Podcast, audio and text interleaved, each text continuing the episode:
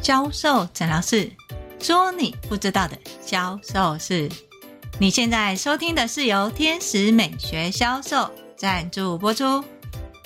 在销售的时候，你是期望客人当下跟你买就好了吗？其实销售魔法有一招，让客人下次回来跟你买。但是这个买不是只有客人说他要买哦客人还可以指明他要买什么你连介绍都可以省略了。问题是客人当下会不会买都是问题怎么让客人买了之后下次还会回来跟你买呢？如果你想知道这招销售魔法的话就来听我们今天的销售诊疗室吧。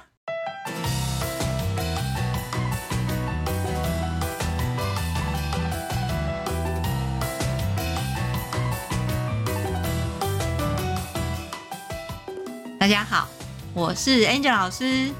在销售的时候尤其是资深销售人员总是会期望客人越买越多。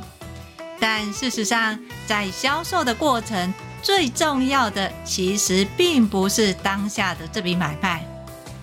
你要让客人知道买什么的同时最重要的是下次客人要跟你买什么。我知道很多销售人员心里会这么想。客人这次会不会买都不知道了。如果客人知道他下次要买什么为什么不让客人这次一次买到足呢？想象是很美好的但是现实是很骨感的。对销售人员来说当然希望客人越买越多。但事实上客人有可能一开始根本就不想买。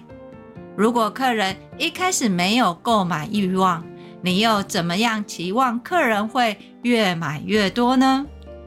万一不小心客人这一次真的买很多一次买到底了。Angel 老师想要问你下次客人什么时候会来买呢？我相信多数的客人就会变成一次客。所谓的一次客是买了这一次之后再也没有出现。这个对销售人员来说其实是非常伤的因为销售人员要一直找新客才能达到业绩目标。如果业绩目标一直都是一样的可能也无妨反正时间就这么多嘛。但问题是，业绩目标只会越来越高啊！如果销售人员这时候把多余的心力全都放在开发新客的话，他的业绩目标又要怎么样次次达到呢？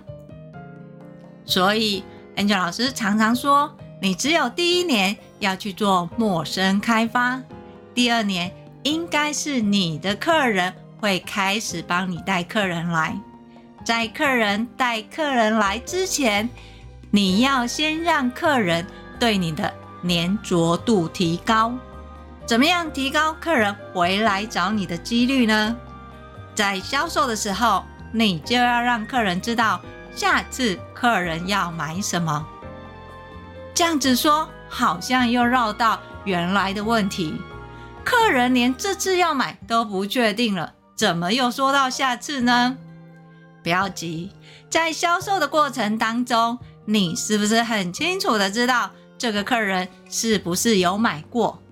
如果他有买过他买的商品是同行的还是自家的？当你清楚客人的消费习性之后你要推的商品是不是非常的清楚？只要推明星商品还是特价商品？只要客人对你推的商品有兴趣想购买。这时候，你还会秉持的商品不单卖，期望客人买商品组合，对吧？当客人买了商品组合，达到了提高客单的时候，你就不要再贪心了。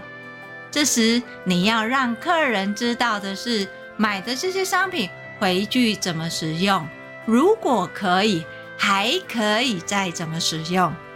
而这个还可以再怎么使用，就是你建议客人下次要买的商品。你可以想象是客人是一个新手，他在刚开始还不知道怎么样保养的时候，他只要选择基础保养就可以了。客人在学会基础保养的同时，熟悉了，会开始想要进阶嘛。在进阶的时候，他又会遇到什么样的商品选择呢？在结账的时候，你要让客人知道的是，他要进阶的商品可能有哪一些。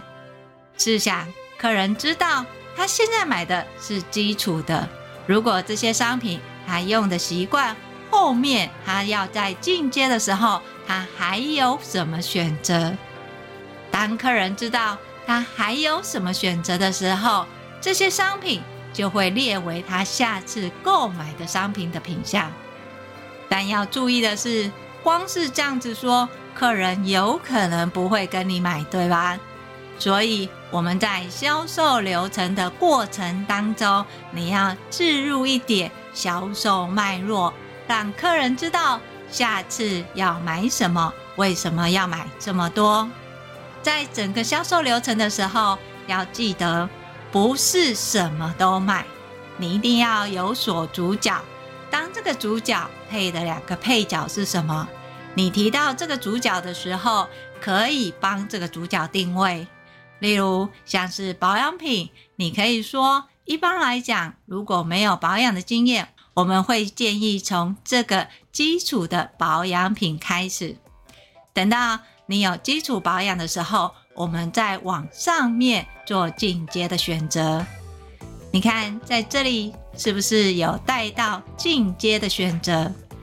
要注意的是，不能一直强调进阶，还是要回归到客人当下要买的商品。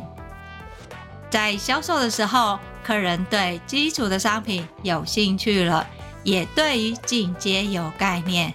最后在结账的时候，你再让客人知道买回去的商品要怎么使用，注意事项又是什么。如果要进阶的话，他未来的选择又是哪一些？到这里可以善用你的销售工具产品目录。不管是纸本或是电子，Angel 老师都会希望你明确的让客人知道，在这么多的产品当中，哪一些是客人现在买回去使用的，又有哪一些是下次客人可以选择的。创造记忆点，有记忆，有联想，回去客人使用这个商品的时候。就会开始观察这个商品与它的关系跟改变了。你要提醒客人的是，回去使用要注意什么？这个注意使用，你要提点的是观察它的变化，观察使用了保养品之后，它脸上会产生三个好的变化是什么？引导客人认同这个商品的优势之后。客人才有机会去思考，下次是不是可以购买进阶的商品回来搭配，效果是不是会更好呢？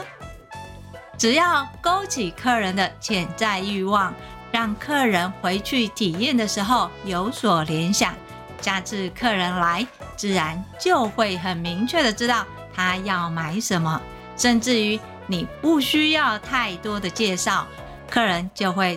购买了，讲到这里，是不是稍微有点概念呢？你要销售的商品必须分类，分什么类呢？分客人现在要买的是什么，下次要买的商品又是什么，让客人知道这一次买的商品可以解决他什么问题。如果这个问题解决了，在进阶的部分。可以有什么样的商品做选择？当客人结账的时候，再次提醒客人这个商品的下一阶选择是什么？提醒客人在这个商品回去三个好的现象是什么？请客人观察出来。只要客人对当下的这个商品有感觉之后，他就会考虑你说的进阶商品。